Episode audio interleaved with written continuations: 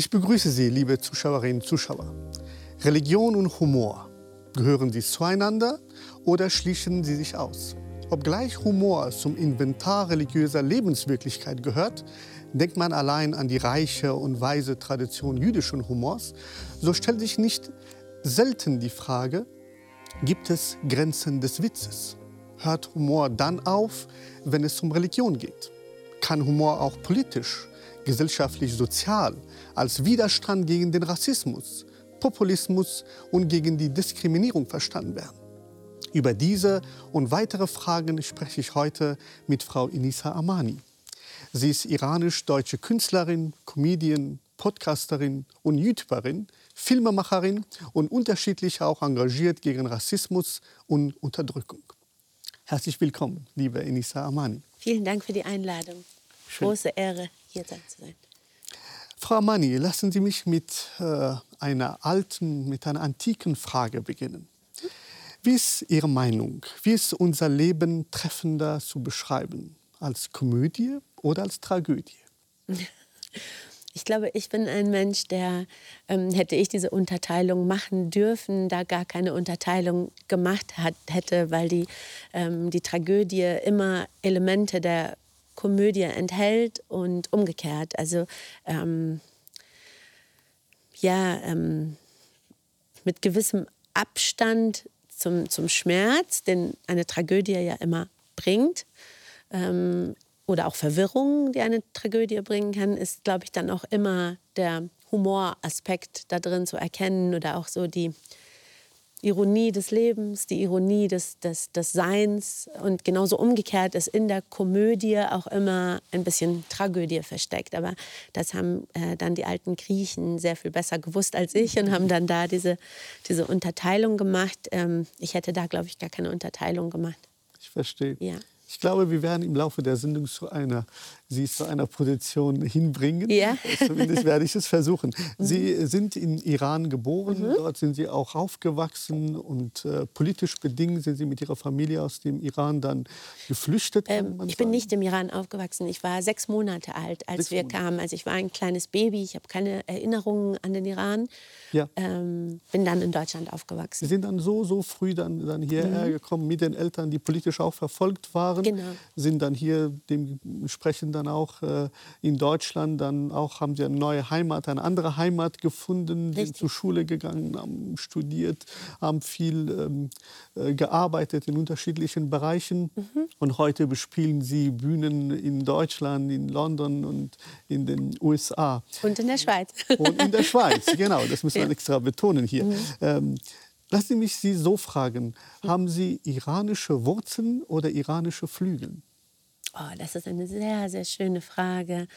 Äh, ist mir so noch nie gestellt worden, habe ich auch nie so zusammengefügt für mich im Kopf. Aber jetzt, wo ich das zum ersten Mal höre, würde ich tatsächlich sagen iranische Flügel, weil das, äh, ich glaube, zur Wurzel gehört eben auch dazu, ähm, ja, vielleicht so einem so eine Heimatverbundenheit auch mit dem, mit dem geografischen Iran zu haben. Ich habe die eher mit den, mit den Traditionen, die mir mitgegeben wurde, mit der Musik, mit dem Essen, mit der Sprache. Deswegen finde ich das so schön, dass Sie sagen iranische Flügel, weil ich, wenn mich da was verbindet, dann sind das kulturelle Aspekte, nicht so sehr jetzt geografisch. Äh, da kenne ich, habe ich viele deutsche Freunde ähm, ohne Migrationshintergrund, die schon mehr vom Iran gesehen haben als ich. Also das ähm, ist eine sehr lustige Erinnerung, die ich hatte, da, als ich das erste Mal in den Iran geflogen bin mit 22, mhm. saß neben mir ein, ein, ein Deutscher, der so eine Rucksackreise machen wollte durch den Iran und ist dann so mit mir ins Gespräch gekommen und sagte, ich war schon in Teheran, ich war schon in Isfahan, ich war schon in Shiraz.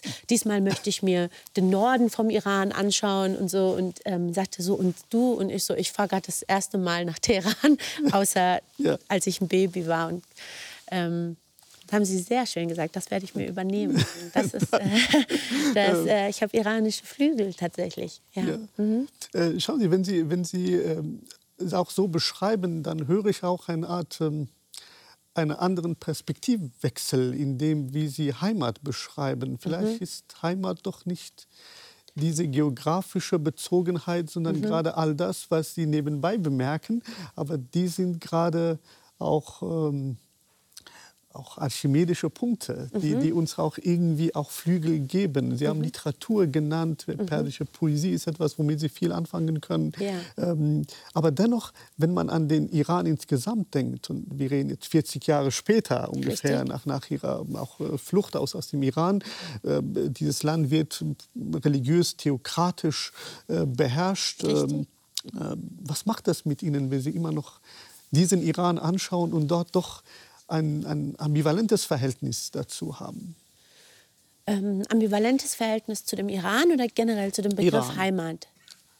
Iran insbesondere. Ja. Iran als Heimat vielleicht. Ja, was das mit mir macht, die Verhältnisse dort zu ja. sehen, meinen Sie natürlich ähm, sehr viel Schmerz, weil ich einfach ähm, durch meine, also ich bin grundsätzlich ähm, so aufgewachsen, dass ich ähm, ähm, also mit wenig bis gar keinen patriotischen Gefühlen. Meine Familie ist einfach nicht so. Das bedeutet, wir haben, es gibt sicherlich, gibt es überall und gibt sicherlich auch unter den Iranern welche, die sehr patriotisch bis hin zu sehr nationalistisch auch geprägt sind und auch so denken. Das habe ich nicht. Also ich habe ähm, nicht so dieses Gefühl, der Iran, der mit seinen, oder das alte persische Reich, äh, das irgendwie mit seinen Errungenschaften jetzt in irgendeiner Form mir auch dann zusteht, zu sagen, ich, das habe ich nicht, aber ich ähm, habe natürlich eine Trauer, weil das ja doch auch, also es ist ein Land, wo sehr viel Familie von mir lebt. Ähm, es ist eine große Geschichte meiner Eltern, die, also mein Vater hat bis heute dann äh, keinen Fuß zurückgesetzt in das Land. Tatsächlich auch inzwischen mehr aus ähm, ideologischen oder wenn, wenn man so will, prinzipiellen Gründen als die echte Gefahr, die er auch ausgesetzt wäre. Also um das ein bisschen einfacher zu sagen, wenn mein Vater jetzt zurückreisen würde, würde er glaube ich, nicht irgendwie direkt hingerichtet dafür, dass er ein, ein Gegner des Regimes wäre. Das wäre in den 80er Jahren noch anders gewesen. Ja. Aber heute ähm, würde er sicherlich aber auch äh, sich irgendwelchen äh, Verhören äh, unterziehen müssen und ja.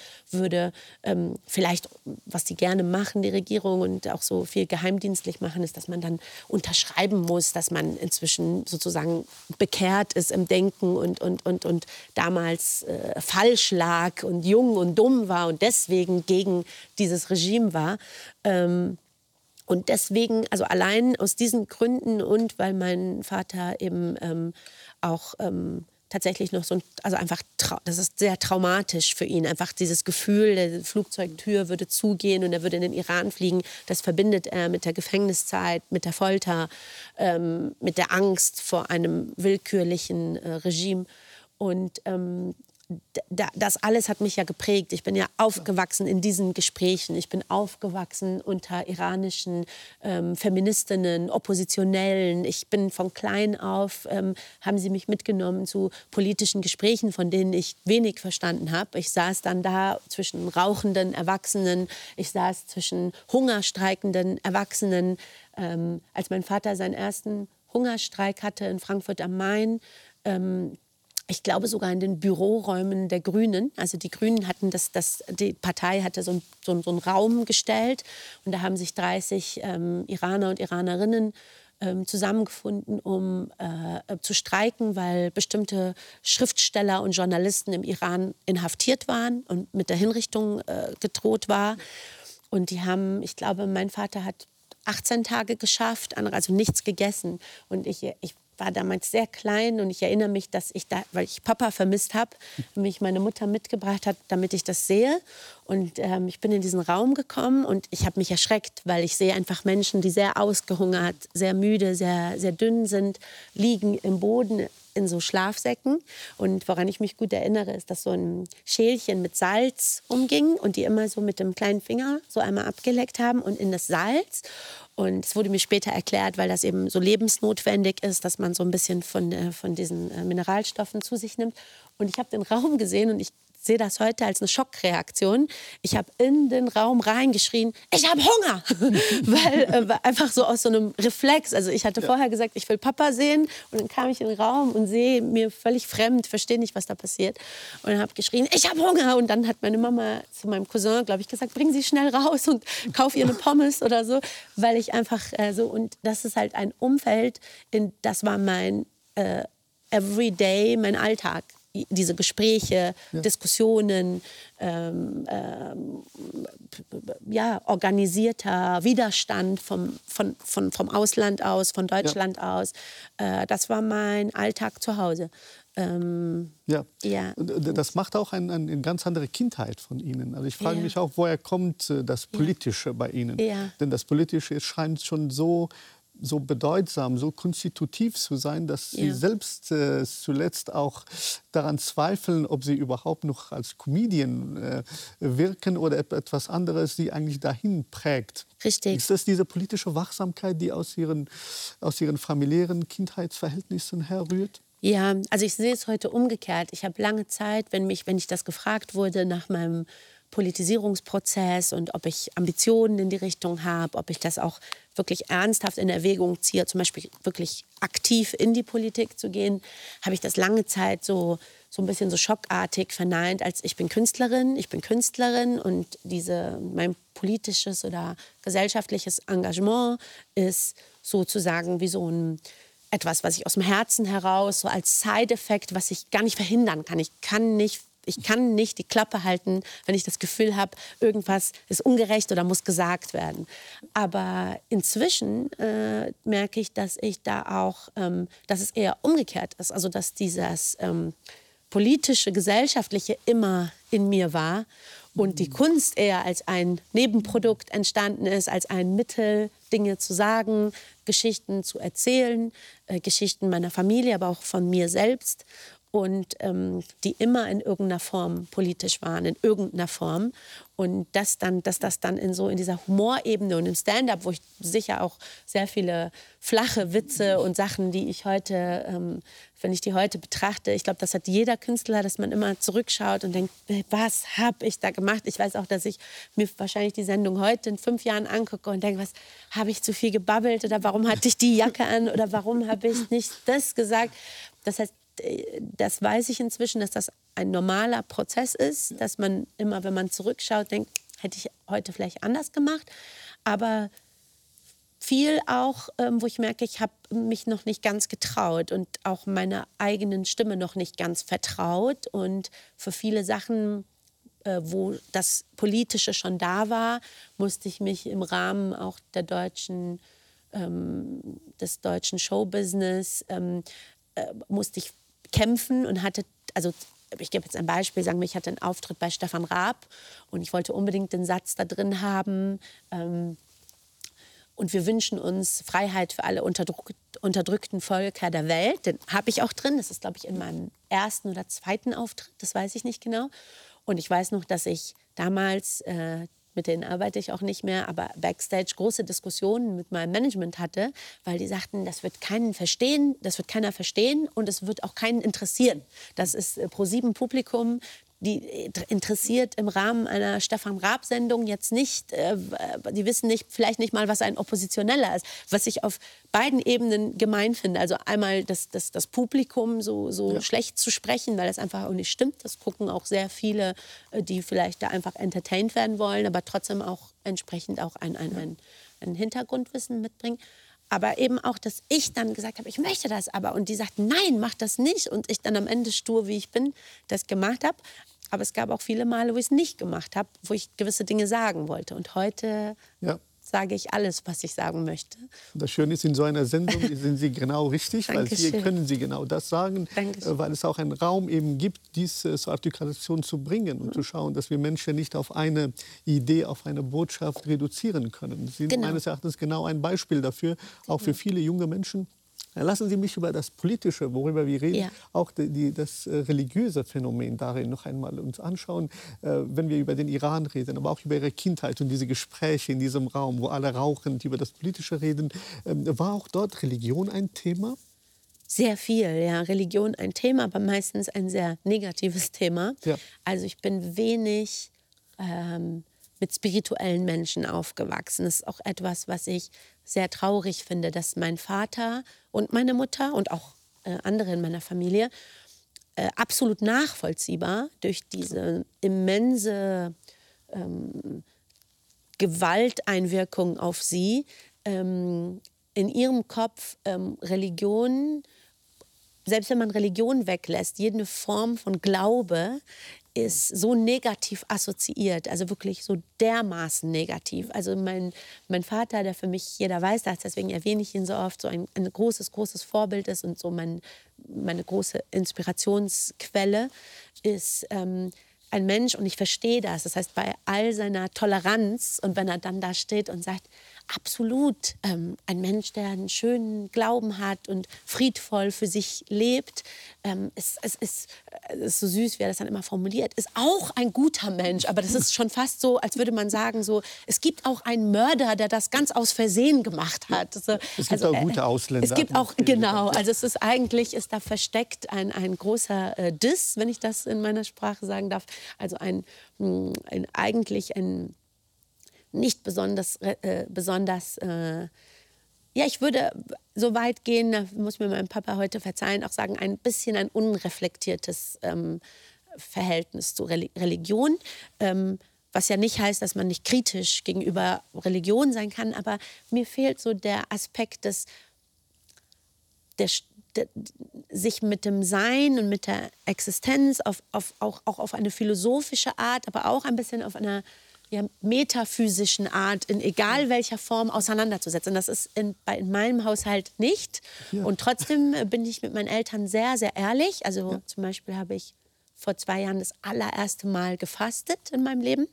Und äh, äh, mache auch gerne, also ich mach, finde Fasten was Tolles und möchte auch mal zum Beispiel das christliche Fasten machen. Da haben mir aber die Regeln, jeden Christen, den ich frage, hat mir bisher eine andere Regel gesagt. Einer hat gesagt, keine Schokolade, einer hat gesagt, kein Fleisch, einer hat gesagt, nur freitags. So kann mir mal einer einheitlich bitte sagen, was ich machen muss. Oder auch den jüdischen Fastentag, den es gibt. Und dann habe ich, ähm, hab ich das Papa erzählt. Dann ich so, Papa, ich werde fasten. Und erste Frage war, warum? Dann habe ich gesagt, ich möchte es gerne mal ausprobieren. Ich glaube, dass es einen sehr reinigen kann, nicht nur körperlich, sondern auch im Geist. Und dann sagte er, hat dir jemand, also äh, zweite Frage, hat dich jemand gezwungen? Ja. So? Ja. Ich gesagt, Papa, na, völliger Quatsch. Also wer, wer soll mich dazu zwingen? Und dritte Frage ist dann so mit der, ja, ja, kann auch gesund sein, aber man, äh, so, das ist das Verhältnis meiner Eltern äh, ja. zur Religion. Äh, ja. Wie war Ihre Empfindung, nachdem Sie gefastet haben? Ah, wunderbar. Ich glaube aber auch einfach, da ich nicht damit aufgewachsen bin, gehe ich natürlich ähm, mit einer viel größeren Sensibilität daran. Also ich kenne Freunde von mir, die sehr gläubig sind, Freunde und Freundinnen, und die das Fasten so machen, aber nicht so intensiv wie ich. Also so viel wie ich in der Phase gebetet habe. So wie ich wirklich darauf geachtet habe, dass zum Beispiel an Tagen, wo wir laut dem Gesetz das machen dürfen, das Fasten abzubrechen. Also zum Beispiel, also der, das, Entschuldigung, das religiöse, die Vorgabe, ich weiß nicht, ob das das richtige Wort war. Ähm, zum Beispiel hatten hatte ich mehrere anstrengende Drehtage in Berlin, das ist 600 Kilometer von, von meiner Stadt entfernt. Und ähm, dann darf ich das unterbrechen. Und ich war so, nein, auf gar keinen Fall. Und äh, ähm, wie ich alles so eingehalten habe, weil ich das mit einer großen, so wie jemand, der zum ersten Mal Weihnachten feiert und das ganz, ganz ernst nimmt und Je, und das nicht mehr nur so spielerisch, ach, das machen wir jedes Jahr, oder geht es vielleicht mehr um Konsum. Als, ich habe das sehr ernst genommen. Und es hat mir so gut gefallen, dass ich es im letzten Jahr wieder gemacht habe. Aber ich betone immer wieder, also wenn mich dann Leute fragen, zum Beispiel, betest du sonst, äh, also hältst du diese fünf Säulen des, des Islams zum Beispiel ein? Sag ich nein. Ähm, also da bin ich einfach jemand, der ähm, ja, ich versuche das immer. Ich, ich, ich, ich kann es selber, Herr äh, Professor Dr. Karimi, Sie haben gesagt, ich darf Herr, Herr Karimi sagen, richtig? Ja, natürlich. Ja, Herr Karimi, ich kann es nicht mehr wirklich. Also ich habe früher ganz klar gesagt, ich bin nicht religiös. Heute weiß ich das nicht mehr so. Vielleicht bin ich religiös und bin vielleicht nicht gut darin. Das kann auch eine Möglichkeit sein. Ich weiß es nicht, aber ich weiß, dass mich Religion sehr, sehr, sehr fasziniert. sehr. Ich bin erst vorgestern in der Synagoge in Frankfurt gewesen, eingeladen worden und war sogar am Schabbatabend da, wieder gebetet wurde. Und ich weiß ich nicht, ich habe vorgestern zum ersten Mal erfahren, dass das Wort Amen, was es in allen drei monotheistischen Religionen gibt, Amin, Amen, aus dem Aleph, Mem, Nun kommt, dem hebräischen Alphabet und dann so übernommen wurde und auch dafür steht für, äh, äh ich glaube, Ael, also Gott und äh, Melech auf Hebräisch, äh, das Königliche, das Erhabene. Und das nun weiß ich jetzt nicht mehr, aber ich bin, wenn ich sowas höre, ich, ähm, es hat eine große, große, große Faszination für mich. Aber ja, Sie, Sie waren auch an der Klagemauer, Sie waren auch ja. in Jerusalem und haben für ja. Gucci, glaube ich, Gucci für ein AMG und ich habe ihn bekommen. Es hat, hat funktioniert. Ja, ich habe für eine G-Klasse AMG habe ich äh, an der Klagemauer machen sie so kleine Zettelchen. Also ich habe vorher eine Dame gefragt, die dort, also die dort zuständig sind, habe ich gefragt, ob ich überhaupt da beten darf, wenn ich nicht Jüdin bin. Sowas ist mir wichtig, dann nicht irgendwie plötzlich. Ne? Und dann sagte sie, natürlich. Und dann sagte sie, ich, ich, weiß nicht, ob das so stimmt, aber die Dame da in Jerusalem sagte, dann wird ihr Gebet zuerst erhört. Und dann habe ich gesagt, warum? Sie sagte, weil, weil Gott sie von seiner Existenz überzeugen möchte. Und ich so, oh. Und dann habe ich meine Zettelchen und dann machen sie so kleine Zettelchen. Mhm. Dort schreiben sie ihre Gebete, Wünsche ja. und so weiter, auch für andere auf. Und dann hat die Mauer, das sieht man nicht, wenn man Bilder von der Klagemauer sieht, das sind Millionen kleine Löcherchen im Stein. Ja. Und dann drücken sie die Gebete rein. Ähm, jüdische Freunde haben mir gesagt, du musst andere Gebete rausnehmen, damit mehr Platz für dein, damit Gott mehr Zeit hat ja. für deine Gebete. Das fand ich sehr lustig, das habe ich nicht gemacht. Aber ich habe meine Gebete da reingesteckt. Und danach bin ich an den Felsendom, um äh, auf de, ähm, im muslimischen Teil im Felsendom zu beten. Ja. Äh, das war auch sehr lustig, weil ich nämlich, ähm, das wird bewacht von israelischen Soldaten, die Stelle. Also sie gehen durch so einen ganz engen Bazar. Das ist ja alles 100 Meter. 100 Meter weiter ist der Stein, auf dem Jesus ähm, äh, gewaschen wurde. Wobei Historiker sagen, das kann von dem Stein gar nicht, das ist erst Jahrhunderte später ist dieser Stein dahin gekommen. Aber auf jeden Fall ist da auch der Berg, ja. auf dem Jesu äh, gekreuzigt wurde. Und das, da ist dann so, das ist alles 100 Meter voneinander. Und dann bin ich, da war ich auch. Und dann bin ich rüber zum, zum muslimischen Teil und die kontrollieren, ob sie wirklich Moslem sind. Aber warum? Ich habe erst, ich, ich bin ja direkt im Schimpfmodus. Ich so, die haben mich da reingelassen, obwohl ich keine Jüdin bin. Ihr wollt jetzt hier so eine, äh, äh, äh, wollt Menschen äh, hier äh, sortieren. Warum? Aber dann habe ich denen Unrecht getan. Ähm, das sind einfach nur aus Sicherheitsaspekten. In dem, in dem Teil vor der Klagemauer haben sie diese Flughafen-Security-Sachen, wo sie durchlaufen. Da das auf dem muslimischen Teil fehlt, ähm, checken sie, ob sie muslimisch sind, weil es oft auch passiert, dass nicht-muslimische Menschen als Mögliche für Menschen auch rüberkommen und Ärger machen. Ja. Und die haben diese einfache Methode, das zu prüfen. Und das war ja ein israelischer Soldat. Dann sagt er zu mir, und immer werde ich rausgeben, ich kaufe mir vorher den, diesen Hijab, den kann man da kaufen, ziehe mich da entsprechend an, laufe durch und dann stopp, das ist jetzt keine Grenze oder so, das steht da einfach.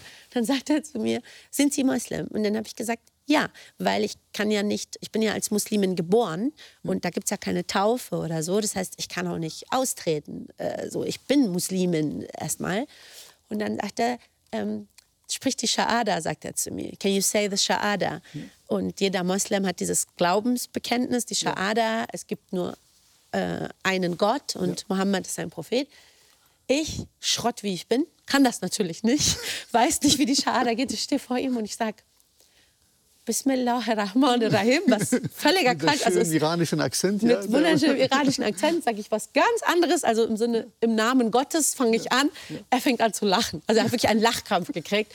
Und dann hat er seine anderen Soldaten gerufen und sagte, komm mal her, nach dem Motto, guckt euch mal an, was da für ein...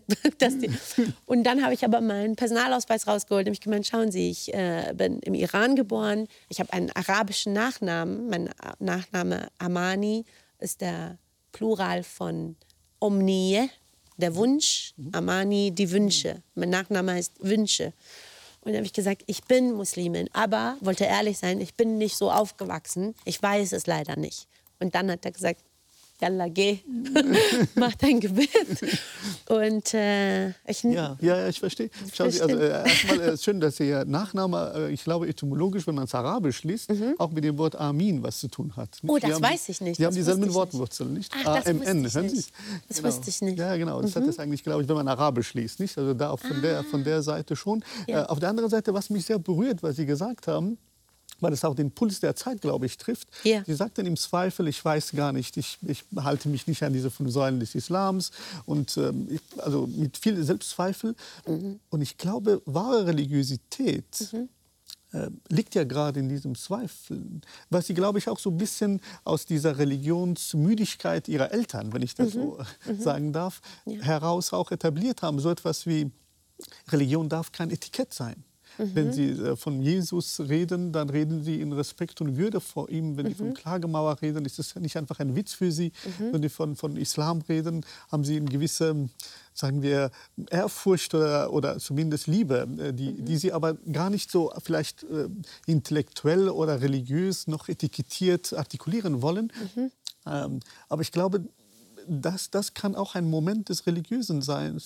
Ähm, einfach frisch zu sein, so wie Sie das äh, Ihr Fasten beschreiben. Mhm so soll Fasten sein, mhm. sodass wir staunend mhm. einen Schluck Wasser trinken, es mhm. wertschätzen. Mhm. Äh, was haben wir von diesem fünfmaligen Gebet, wenn, wenn das einfach nur eine ritualisierte, mhm. ähm, roboterhafte Handlung ist mhm. und eigentlich weder für die Welt schön ist noch für einen selbst, sondern man tut seine Pflicht. Denn ich glaube, wenn es einen Gott gibt, wird er kein Gebet brauchen, sondern es muss was mit uns machen. Richtig. Ich glaube, Sie, sind, Sie spenden sehr viel, für, jetzt gerade auch humanitär, für Afghanistan und so weiter. All das das sind ja Säulen, mhm. die, die in gewisser Weise auch erfüllt werden, aber mit einer gewissen Ungezwungenheit, mhm. die, die, die ich hier sehe und mich auch sehr, sehr berührt und zugleich auch, ähm, auch bricht mit all diesen Vorteilen. Mhm. Religion auf, sozusagen auf einer Fahne zu schreiben. Mhm. Sie konnte nicht die Shahada, mhm, mhm. aber sie waren, ähm, hatten Haltung genug, das zu sagen. Ja. Das berührt mich sehr. Vielen, vielen Dank. Ich, ich ähm ja, ich habe auch jetzt immer mehr den Mut, vor allem wenn ich so einen, einen Gesprächspartner habe, der auch mir so die, ja, äh, diesen Raum und die Ruhe vermittelt, dann, dann habe ich auch den Mut, zum Beispiel zu sagen, ich habe früher immer gedacht, ich muss sagen, ich bin nicht religiös, damit ich nicht so anmaßend wirke, weil ich ja bestimmte Sachen davon nicht einhalte. Und damit meine ich jetzt nicht zum Beispiel, dass ich kein Kopftuch trage. Viele Menschen sind tief religiös und interpretieren das anders. Ich hatte immer so das Gefühl, dass es von meiner Position so eine Anmaßung ist, weil ich eben nicht so aufgewachsen bin, darf ich mir diesen Stempel gar nicht in der Form geben, weil ich viel auch mit Leuten zu tun habe, die das so einfach sehen. Also die einfach so was sagen wie, äh, es gibt diese fünf Säulen, wenn du die zum Beispiel nicht einhältst, dann äh, kannst du auch gerne dann ein, ein, Sünder sein oder bist du dann oder kannst auch um Vergebung bitten, aber so einfach ist das nicht. Mhm. Und ich vielleicht aus dem, was Sie gerade gesagt haben, habe ich geschlossen, es ist manchmal so einfach. Also es ist vielleicht gar nicht so komplex, wie wir das alles sehen. Die Haltung ähm, muss stimmen. Ja. Und manchmal passiert mir dann auch was. Also zum Beispiel mein mein Manager, der heute auch hier ist, ist Türke und der hat mir erzählt, dass, ich weiß gar nicht, ob ich das hier verraten darf, er hat gesagt, dass sein Vater oft beim Fasten, am letzten Fastentag, ähm, eine große Trauer gehabt hat, weil er sich so vom Fasten verabschiedet hat und mit viel Weinen und so. Und als er mir das erzählt hat, habe ich das noch nicht so begreifen können. Als ich dann meinen letzten Fastentag habe, hatte ich geweint und geweint. Es war eine Mischung aus, vielleicht war das auch sehr psychologisch. Das heißt, ich will gar nicht so anmaßend sein, um zu sagen, das ist jetzt ein keine Ahnung, ein spirituelles, äh, ein Strahl, der mich getroffen hat in irgendeiner Form. Es kann auch sein, es ist einfach eine therapeutische Form, ist, was auch immer es ist. Ich habe so viel geweint und ich war so traurig, dass das fertig ist. Und ich freue mich dann auf nächstes Jahr, obwohl ich auch sagen muss, wenn es dann losgeht, bin ich so, ah, jetzt heute Nacht noch drei Milchschnitte und drei Stück Schokolade, weil morgen früh geht's los. Aber diese Reinheit, die man da fühlt, also dieses, dieser Verstand wieder klar wird und ruhig wird und dann in Kombination mit dem Gebet und mit auch anderen Auflagen, ne? also zum Beispiel äh, kein Social Media. Ich habe in beiden Jahren, ein Jahr, mein, einen Monat mein Social Media zugemacht, habe also nicht verwendet, nicht gepostet, äh, kein Fernsehen, ein bisschen ein bisschen äh, spazieren gehen, ein bisschen viel zurückgeben. In der, in der Zeit sollst du viel anderen Menschen geben, gucken, wo du in deiner Stadt hingehen kannst, wer was braucht, einfach für den Nachbarn was kochen, all die Sachen ist. Ähm, als, ja. als ich das erste Mal im Iran war, da hatte ich diese ganzen Prozesse noch nicht. Und da war einmal Ramadan an diesem 22. Und an der Ampel haben Leute an unser Fenster geklopft Fenster runtergemacht und dann haben wir so Schälchen mit Suppe bekommen. Und dann äh, einfach, das ist dann so einfach so Fastengabe. Die Leute kochen Suppe und verteilen es einfach an jeden. Und dann kam die Deutsche in mir raus. Das Erste, was ich gesagt habe, ich so, aber ich weiß doch gar nicht, ist das gesundheitsamtlich geprüft? So ist das, weiß ich das, unter welchen äh, Umständen, der, also der, ich weiß doch gar nicht, ob vielleicht ist das vergiftet. So, ich kriege einfach gerade so Suppe ins Auto und alle haben über mich gelacht, äh, weil da kam dieses sehr deutsche, strukturierte in mir so, wie ich kriege da gerade einfach Essen ins Auto. Aber da war ich noch sehr, sehr klein gefühlt. Ja, ja. Ähm, Heute ist das anders, bisschen von meinem Sie sagen Zugang. auch, also so etwas ja. wie äh, Religion scheint vielleicht diese Atempause zu sein, die mhm. uns so, so wenig vergönnt und gegönnt ist. Ja. Aus dieser Atempause heraus, die Sie fassen, umfassend auch beschreiben, ähm, ist auch ein Raum der Kreativität, die danach viel mehr wächst. Und diese Rücknahme, Verzicht ist all das, was, äh, was auch, im, wenn Sie so wollen, auch religiöse, spirituelle Tugenden aller Religionen mhm. zu sein scheinen. Schauen Sie aber, dazu gehört auch, wenn wir in Richtung auch Religion und Humor gehen und schauen, wo die Grenzen von diesen bestehen, inwiefern mhm. auch kann Religion äh, uns zum Lachen bringen, mhm. uns das Leben auch erheitern. Ja. Nicht nur düster und äh, schwarz, wie wir sonst auch äh, die, die Predigen eigentlich im, im Kopf haben. Ja. Äh, dazu gehört natürlich auch wiederum die politische Dimension. Mhm. Wenn Sie an an den äh, schwedischen Mohammed-Karikaturisten denken, Lars Wilks, der auch äh, vor kurzem, am 3. Oktober, äh, bei einem Autounfall umgekommen ist und natürlich vorher auch Morddrohungen bekommen hat, äh, sehr massive, auch äh, wann er wie ein Lamm abgeschlachtet werden sollte, Zitat und so weiter. Das sind auch, zeigen auch eine ganz andere Dimension von, von diesen Verbindungen, von dieser Synthese. Ja. Ähm, gibt es etwas, worüber Sie nicht lachen können? Ich bin da schon, glaube ich, sehr streng. Also ich wünschte, ich wäre nicht so streng, ähm, weil ich absolut unterschreibe, dass Humor eigentlich oder auch dieser, dieser berühmte Satz, Satire darf alles, eigentlich unterschreibe ich den.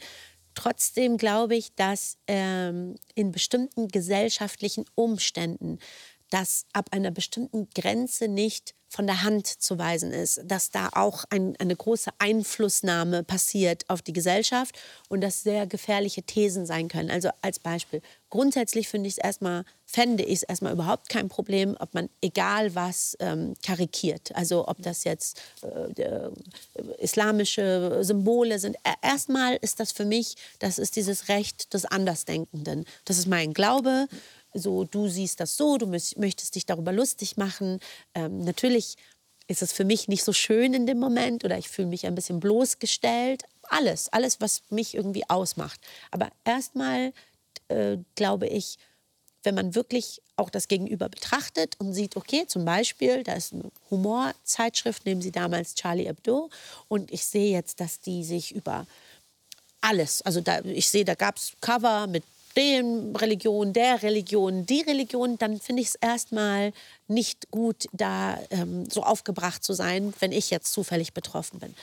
Trotzdem sehe ich auch ganz klar, dass es einfach Epochen gibt in der Menschheit, äh, geschichtliche Zusammenhänge gibt, wo das nicht von der Hand zu weisen ist. Wenn jetzt in Deutschland heute ein, ein, ein, ein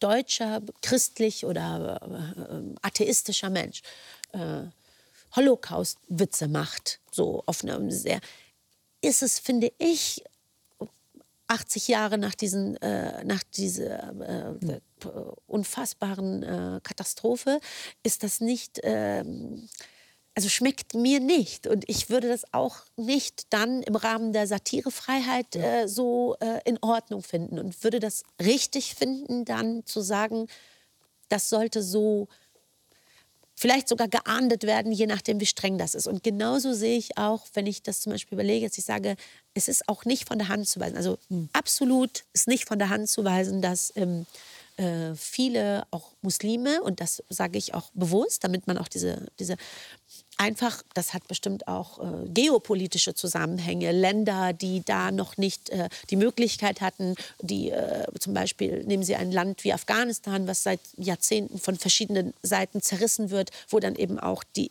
entsprechende Möglichkeit will, fehlt, Zugang zu Bildung, Zugang zu Kultur. So ein Mensch geht natürlich anders damit um, Klar. wenn ich seine Religion angreife, als wenn ich jemanden habe, der full on, sagen wir, wie Sie, äh, akademische, akademische Bildung hat und da auch ganz anders mit umgehen kann. So, das heißt also, ich muss so viele Ursachen damit reinnehmen. Warum sind die empfindlicher?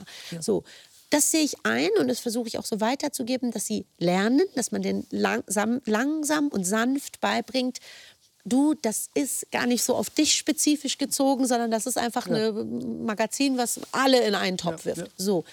Aber wenn Sie jetzt zum Beispiel Frankreich als ein Land nehmen, wo sehr, sehr viel Islamophobie ist, so wie ich eben gerade das Beispiel mit dem Antisemitismus hatte, und jetzt kommt in diese Strömung herein noch, mhm. dass ich mir erlaube, zum Beispiel äh, die ganze Zeit Karikaturen zu machen über so, dann äh, in einer, Sie müssen immer so betrachten, in welcher Phase. So. Was würden Sie sagen, wer, wer bestimmt dann die Grenzen oder die Maßstäbe, Kriterien, wann es aufhören soll. Weil Sie haben, glaube ich, implizit gesagt, zu Recht, Sie sagten implizit, äh, äh, da, wo man anderen einfach Schmerz zufügt, wo man die Freiheit des anderen verletzt, ja. wo ähm, Holocaust äh, nicht einfach ein Geschehen in der Geschichte ist, sondern ein Geschehen, das mich selbst in meiner Würde etwas angeht, obgleich ja. ich kein, nicht Jude bin, sondern ich bin ein Mensch.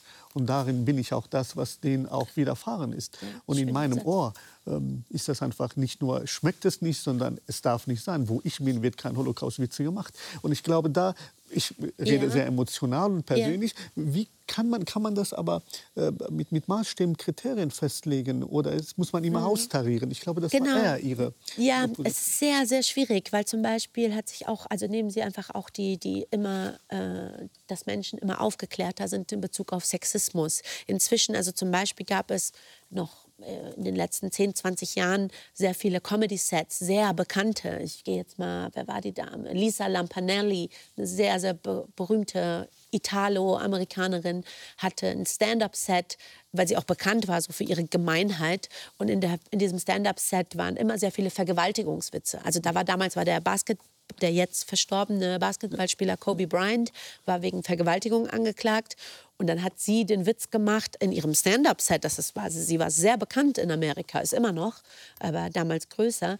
War in dem Set ein Witz, wo sie gesagt hat, dass jemand, der so gut aussieht wie Kobe Bryant, und dann hat sie sich selber reingenommen. Hat, sie war so eine bisschen korpulente Frau, die so sehr viel immer so sich lustig gemacht hat über sich selbst. Wäre heute ja. auch nicht mehr in der Form richtig, einfach auch nicht einfach nicht richtig, nicht nur nicht schön, sondern nicht richtig. Ähm, hat äh, hat dann immer hat dann gesagt, also wenn zum Beispiel Kobe Bryant mich vergewaltigt, so, und dann meint sie, dann ist das keine Vergewaltigung, dann ist das ein Gefallen. So, wenn Sie sich überlegen, das ist nicht so lange her. Das würde heute überhaupt nicht funktionieren. Und ich finde auch teilweise auch zu Recht, weil man einfach über diese, über diese Entwicklung, die wir als Menschheit gemacht haben, einfach weitere Aufklärung gemerkt hat, ey, wenn das ein Thema ist, was einfach noch nicht gesellschaftlich bearbeitet ist, wenn es immer noch so ist, dass zum Beispiel mehrheitlich Vergewaltiger freikommen, ja. dann ist es immer noch ein Thema, was dann nicht plötzlich so behandelt werden darf in einem Stand-up-Set. Ja. Und äh, das ist das, was ich halt, da bin ich voll bei dem, was Sie sagten. Es ist sehr schwer, dafür einen gesetzlichen Rahmen zu finden. Ich ja. kann ja jetzt nicht rausgehen und sagen, Witze darüber oder Witze das oder so. Aber es kommt schon drauf an, wer wann was wo sagt. In Deutschland hatte ich einen Kollegen, in, so einen lieben Jungen, der das auch nicht anders ist, auch ein sehr bekannter deutscher Comedian, ist so ein bisschen auch so ein korpulenterer, spielt viel mit diesem Image, ich bin noch so der kleine Junge und Omas Witze und Mutters Witze. Der hatte so ein Set, äh, das, das ganze Set hat darauf beruht, darf er das? So. Und dann darf man schwarze Menschen noch bei Stefan Raab mit dem N-Wort benennen. Mhm. Darf man, und hat das immer alles ausgesprochen. Und die wollen das doch. Die mhm. Schwarzen finden das toll. Ich habe einen schwarzen Freund, der findet das super, wenn ich sage, du ihr N-Wort-Menschen, ihr rennt am schnellsten. Mhm. Dann über einen anderen Bezug. Äh, dicke Menschen wollen das. Äh, Menschen mit Behinderungen, die wollen das. Äh, queere Menschen. Und wir haben damals, das ist auch nicht so lange her, das ist Sechs Jahre her.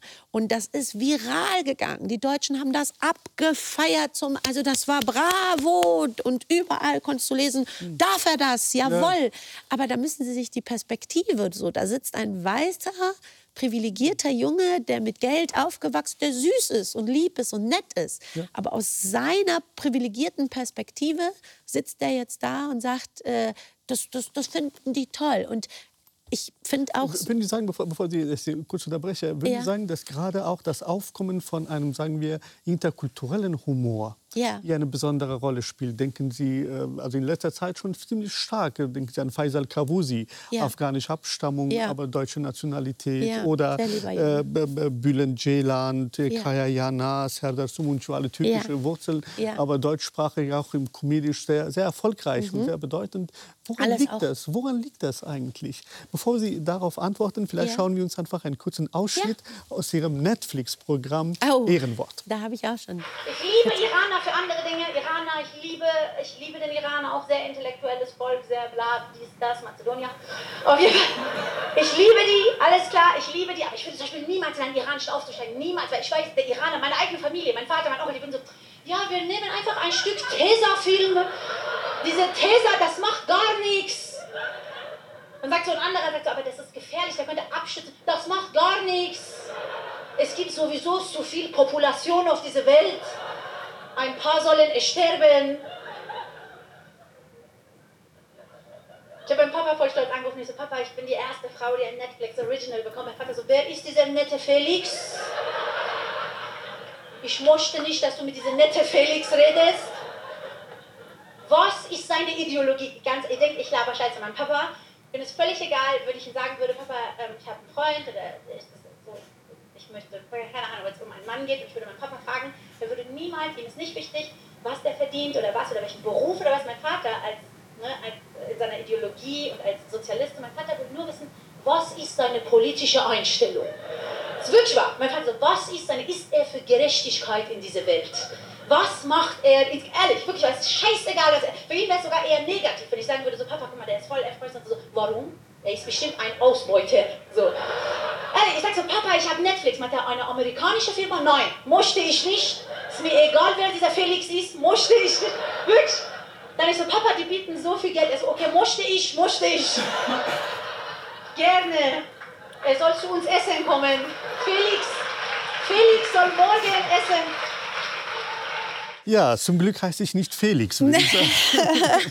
Habe ich gerade auch wieder, das ist zwei, drei Jahre her, 2018. Und ich würde so viel davon heute schon wieder anders schreiben, nicht sehen. Es ja. Gut, dass Sie das auch so, also dass Sie das gerade gezeigt haben, weil, da, weil ich hatte gerade nicht die Möglichkeit, das noch so zu sagen, weil zu ja. dem anderen Kollegen da vor fünf äh, Jahren, sechs Jahren, ähm, mir ist bewusst geworden, das Problem ist ja nicht, dass man Sachen nicht weiß. Also ich selber habe vor fünf, sechs Jahren, bestimmt heute noch, ja. sexistische Mechanismen, dass ich Frauen vielleicht anders bewerte als Männer, dass ich ähm, äh, Vorurteile in jeder Form, die mir vielleicht gar nicht bewusst sind, irgendwie habe, dass ich, ich habe das zum Beispiel schon in 20 Interviews erzählt, dass ich selber vor fünf, sechs Jahren noch nicht wusste, dass das ähm, für Sinti und Roma, das Z-Wort, ja. ähm, dass das nicht in Ordnung ist.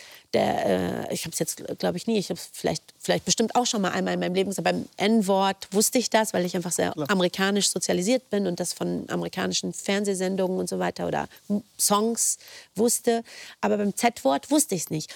Mein Problem ist ja nicht, deswegen wollte ich auch nicht mit dem Finger auf den Kopf. Mein Problem ist, dass man jemandem etwas sagt. Hm. Und jemand kommt zu mir und sagt, Enisa, äh, du hast bis jetzt immer das Wort behindert benutzt, um etwas schlecht äh, zu sagen. Zu sagen, mir schmeckt das nicht, das schmeckt total behindert. Was für uns, äh, mit uns meine ich jetzt auch Menschen, das ist für mich auch eine politische Selbstbezeichnung, das sozusagen für uns ähm, Kanaken, wenn Sie so wollen, das sage ich ja auch mit einem gewissen, so mit, mit, mit, mit einem Hip-Hop-Hintergrund, wenn du äh, in, in der Straße, in der Frankfurter Großstadt mit der Musik aufwächst, ähm, haben wir ja auch eine gewisse, ähm, ja, so eine kulturelle, so eine Subkultur. So.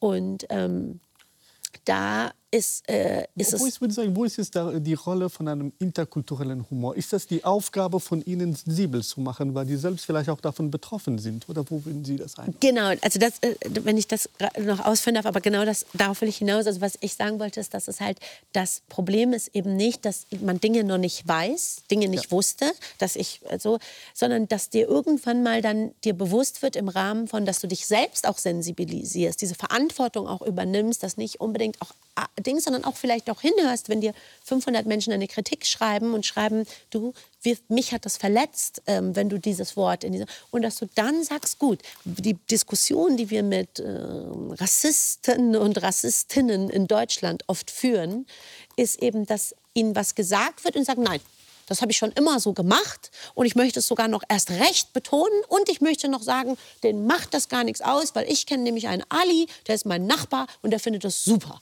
Oder ja. ich finde und das ist für mich also diese Ignoranz, dass mir jemand, es ist nicht so schlimm, etwas nicht zu wissen und zu sagen, Entschuldigung, ja. wir sind so aufgewachsen. Und diese Sensibilisierung, von der Sie gesprochen, ja, auch interkulturell findet das statt, also im Sinne von, dass natürlich durch die Welt durch diese Globalisierung entstehen natürlich auch viele ähm, äh, Mechanismen, weil man Dinge lernt, weil das in einem anderen Land schon längst stattgefunden hat. Also und hier vielleicht auch überhaupt nicht gesehen werden, wenn Sie sozusagen den politischen Hintergrund auch, auch beschreiben, ja. von dem, was Sie machen, ähm, äh, ist die Frage auch, wie politisch äh, ist eigentlich Ihre Arbeit? Und was dazu gehört, ist äh, nämlich auch eine, eine, eigene Sendung, die Sie als, als Reaktion zu einer viel diskutierten WDR-Sendung gemacht haben. Lassen Sie uns einen kurzen Ausschnitt aus diesem YouTube-Ding äh, zu sehen. Ja. Egal, ob man man ein Jude, ein Christ, ein Moslem ist, ein nicht religiöser Mensch ist, diese Art von, von Diskriminierung, diese Art und sage das. Und ich habe später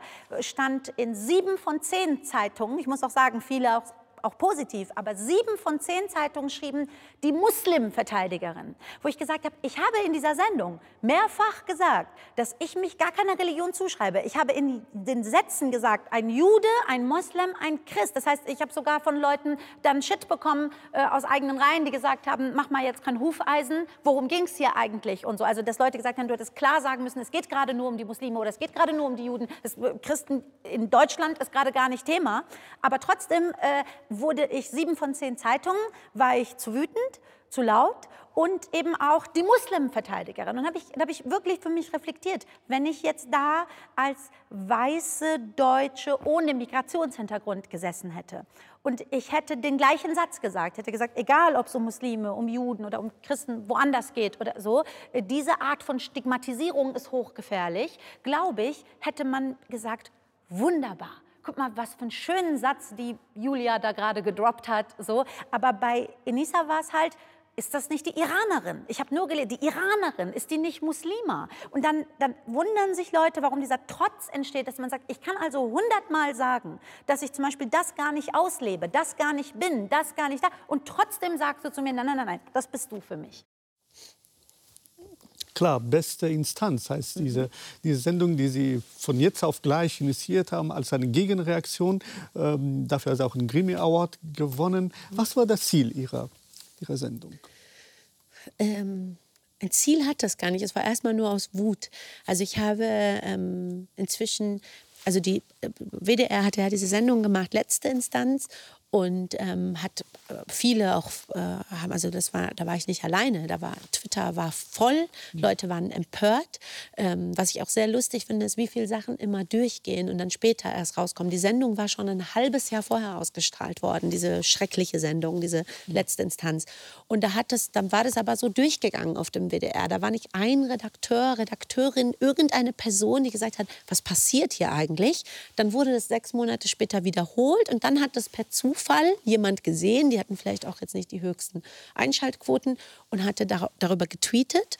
Und plötzlich haben erst alle diese Sendung geguckt. Also beim ersten Mal war das so durchgeschludert auf irgendeinem Sendeplatz, wo, das, wo da merkt man auch, wie wenig Leute sich trauen zu sprechen. Also ich finde, ich bin so ein Mensch, der sagt, wenn jetzt hier der, der liebe Kameramann, oder ist das eine Kamerafrau, ein Kameramann, der da ein, äh, sieht, dass ich jetzt zum Beispiel hier stehe und irgendwas sage, wie oft haben wir das im deutschen Fernsehen, etwas schwer antisemitisches, etwa, dann erwarte ich, dass der Job hin, Job her sagt, ich mache diese Kamera jetzt aus und ciao. Oder dass Sie aufstehen und von diesem Tisch gehen und sagen, vielen, vielen Dank. Wie oft, also vielen Dank, aber gehen Sie bitte, das meine ich. Wie oft sehen wir was im, im Fernsehen in Deutschland, äh, bestimmt auch in der Schweiz oder in Österreich, wo man denkt, ey, da, da steht gerade keiner auf und sagt, können Sie, das geht überhaupt gar nicht. Wo wir schon außerhalb der demokratischen Diskussion sind, wo Sie was Ja. Menschenverachtendes gerade gesagt haben. Und dann ist eben diese Sendung plötzlich dann sechs Monate später, ist es aber aufmerksam drauf, Aufmerksamkeit drauf gekommen.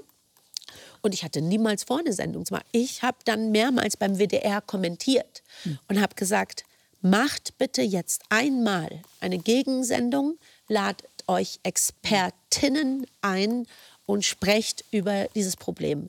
Und gebt einmal mal nicht diese, Entschuldigung, diese Klatschperspektive von da sitzen fünf Entertainer und erzählen irgendwie, irgendwie Quatsch, sondern holt euch mal Wissenschaftler, die da sitzen und das mal wirklich aus einer wissenschaftlichen Perspektive und nicht aus einem Mikrokosmos Ja, heraus. Multiperspektive eigentlich. Multiperspektive. Aber dafür, dafür liebe Enisa Mani, dafür bekommen Sie auch sehr viel Hasskommentare. Sehr viel ähm, Heute auch, sehr ähm, wenig. Aber ja, ja, auch, natürlich. wissen Sie, also eins Ja. ist schon zu viel. Und äh, also unter anderem, Sie posten das auch und teilen das auch und, und diskutieren so, Sie meinen das die auch. Morddrohungen. Die. Morddrohungen, aber auch überhaupt Hass. Also einfach, einfach direkte. Ähm, äh, vielleicht, äh, also eins kann man auch hier ähm, hören, äh, dass Sie äh, äh, auch gepostet haben, bei, bei Facebook war das, glaube ich, Komiker wie Enisa Amani entsorgt man am besten auf dem nächsten Biomüllplatz. Äh, das ist natürlich etwas, äh, zumindest Bio würde ich sagen, ich werde sonst auf den Restmüll ähm, hingebracht. Ähm, aber woher kommt eigentlich dieser Hass? Und Ja. wie können Sie das ertragen?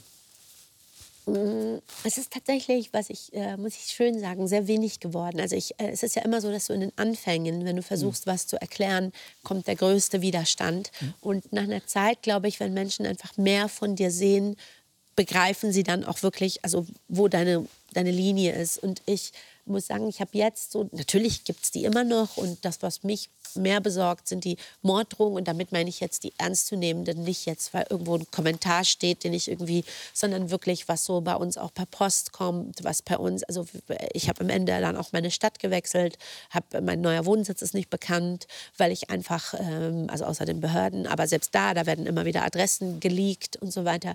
Das heißt, äh, das macht mir mehrere Sorgen als jetzt. Also da sehe ich auch, ähm, na klar sehe ich bei mir sehr viel Rechtes, sehr viel, die soll zurück in den Iran oder das, sehr viel Sexistisches, äh, die äh, soll mal lieber Lippenstift nachziehen oder die soll so, also das sehe ich natürlich. Aber ich sehe auch, da möchte ich auch so für mich auch so diese Klarheit im Kopf haben, dass das Internet eben so ein Raum ist, wo kaum jemand gut wegkommt. Aber ich habe die letzten zwei, drei Jahre einfach wirklich so eine, also ich habe diese Morddrohung und ich habe natürlich auch klar Leute, die vielleicht sauer sind dann, weil ich spreche, aber ich habe so viel positive Resonanz. Also es ist irgendwie einfach so angekommen, dass es mir um die Würde eines jeden Menschen geht, wo ich auch sehr scharf werde, ist, wenn jemand, wie ich das ja mit diesem AfD-Politiker gemacht habe, ist, wenn der schon die Würde des Menschlichen nicht mehr äh, nicht mehr äh, respektiert, dann werde ich auch sehr scharf zurück. Aber meine, meine, meine Grund, äh, ja, meine, mein Wunsch, meine Haltung ist eigentlich nur, dass ich sage, dass man die, die Würde eines Menschen, egal welchen Glauben er hat, egal welche ethnische Zugehörigkeit oder sexuelle Orientierung oder was auch immer, dass ich das, dass man das respektieren muss. Aber ich äh, wollte noch, um Ihre Frage dazu zu beantworten, ich, wie gesagt, wollte die Sendung nie machen und habe sie mit der Absicht gemacht oder mit dem äh, Glauben, dass das kein Mensch gucken wird, weil ich dann stocksauer mein Team angerufen habe und gesagt habe, ich mache die Sendung jetzt selbst. Der WDR will nicht, die schreiben immer nur Danke für die Anmerkung. Ich mache es jetzt selbst, was wird es kosten? Er hat gesagt, es wird äh, ungefähr bei 10.000 Euro rauskommen. Das war es dann auch. Und ich so, gut, können wir uns leisten. Wir machen jetzt diese Sendung.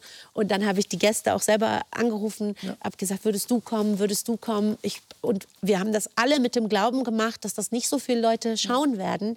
Und dann ist das so durch die Decke gegangen. Und deswegen war mir der Grimme-Preis dann auch eine, Ja. eine große Ehre und Ja, ja. Freude, dass das so eine Rec Recognition, so eine Anerkennung gefunden hat. Dafür, ja, in der Tat. Und, und ich, was ich faszinierend bei Ihnen finde, dass Sie Ihre Botschaften, Ihre Haltungen nicht auf ein Medium reduzieren, sondern heute Ja. machen Sie auch Filme. Sie haben Ja. vor kurzem einfach Ihren ersten Film gemacht mit Ja. dem schönen Titel Fish Boom Bang. Ja. Lassen Sie uns kurz einen Ausschnitt aus dem Ach, Film sehen super, und ich dann können mich. wir darüber reden. Ich freue mich sehr.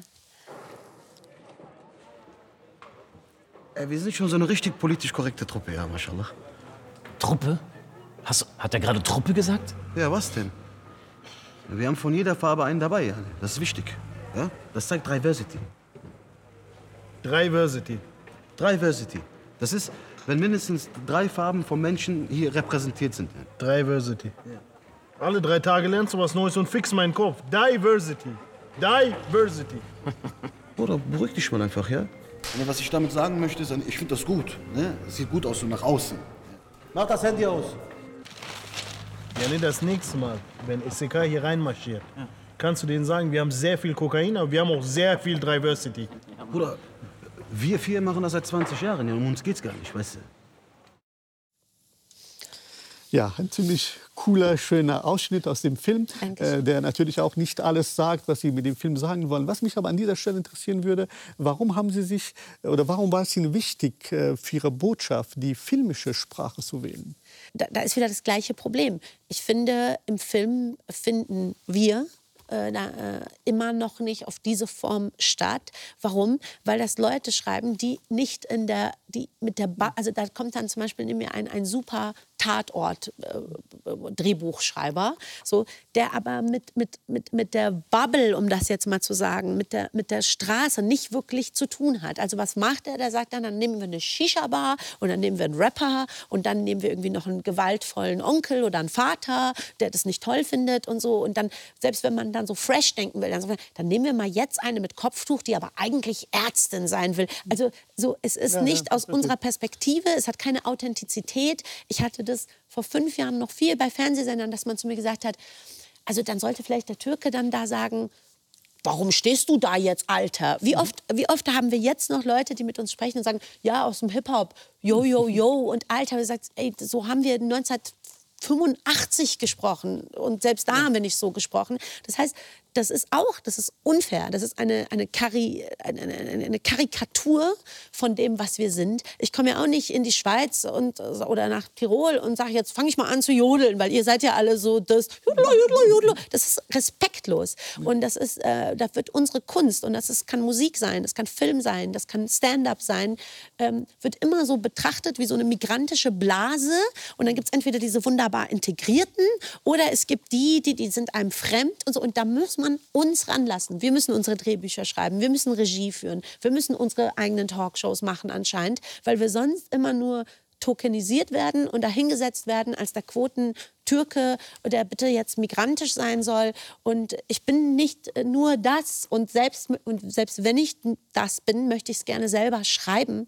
Und äh, wenn ich mich wundere, diese Prozesse sind vier, fünf Jahre alt. Vier, fünf Jahre. Sexismus, äh, Entschuldigung, dass ich da gerade so einen kleinen wutenden Moment, aber ich habe einen deutschen Comedy-Preis gekriegt und dann sagt der, der mich angesagt hat, ah, und guck mal, wie schön ihre Titten aussehen. Entschuldigen Sie meine Sprache da. Äh, das ist fünf Jahre her. Das wäre heute eine riesen Katastrophe. Und dann wundert man sich, warum ich damals das Selbstbewusstsein nicht hatte, zu sagen, ich will das aber anders. So, weil das normal war. Das war normal. Da haben vielleicht drei Leute gesagt, das war aber nicht so schön. Heute würde die Masse schreiben, hallo? Wie, wie, wie seid ihr mit der Frau umgegangen?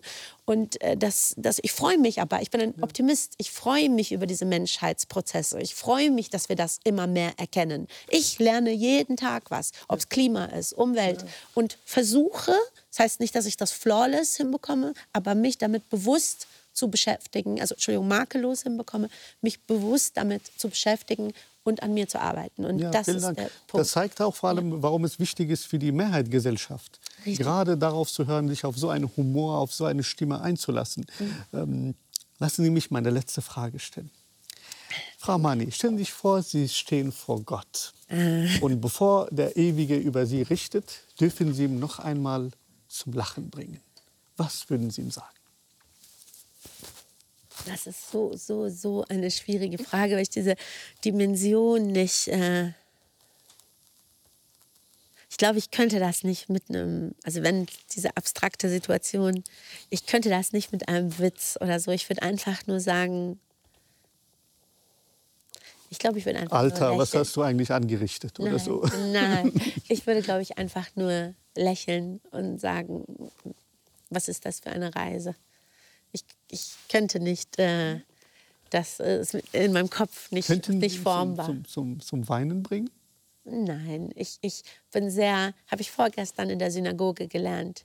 Äh, er ist, äh, ich glaube, es gibt auch das so im Islam und im Christentum so, dass es, dass äh, ähm, ich glaube, da gibt es nicht mal das Wort er, sondern so, es wird nicht genannt. Es hat keinen Anfang und kein Ende, ist in allem und an allem und hat keinen Namen und kein Gesicht und kein, und das ist einfach, es ist allumfassend und es sind wir alle und es ist dieses Glas und das Wasser und das bin ich und sie und der Kugelschreiber. Das heißt, das kann man nicht zum Lachen, zu Wein bringen. Es ist einfach, das einfach, es ist. Ja, haben Sie vielen Dank für das schöne, Dankeschön für das bewegende schöne Gespräch. und wichtige Gespräch. Vielen, vielen Dank. Danke sehr. Ja, in zwei Wochen sehen Sie hier die Streitfragen zum Thema Integration oder Diversität. Das Institut Neuschweiz Ines schlägt vor, die Perspektive zu wechseln in Richtung einer Gesellschaft mit Migrationsvordergrund. Wir fragen, wie verändern sich die Forderungen nach Integration? Kann die allgegenwärtige Vorstellung von Diversität die Integration ersetzen? Und möchten Sie vielleicht gerne am 8. November bei der Aufzeichnung in Bern live mit dabei sein? Dann melden Sie sich unter der eingeblendeten E-Mail-Adresse. Hier geht es nun weiter mit der Sternstunde Philosophie und einem der einflussreichsten Philosophen unserer Zeit, dem Iren Philipp Pettit, zur Frage, welche Freiheit befreit uns wirklich? Ihnen einen schönen und humorvollen Sonntag.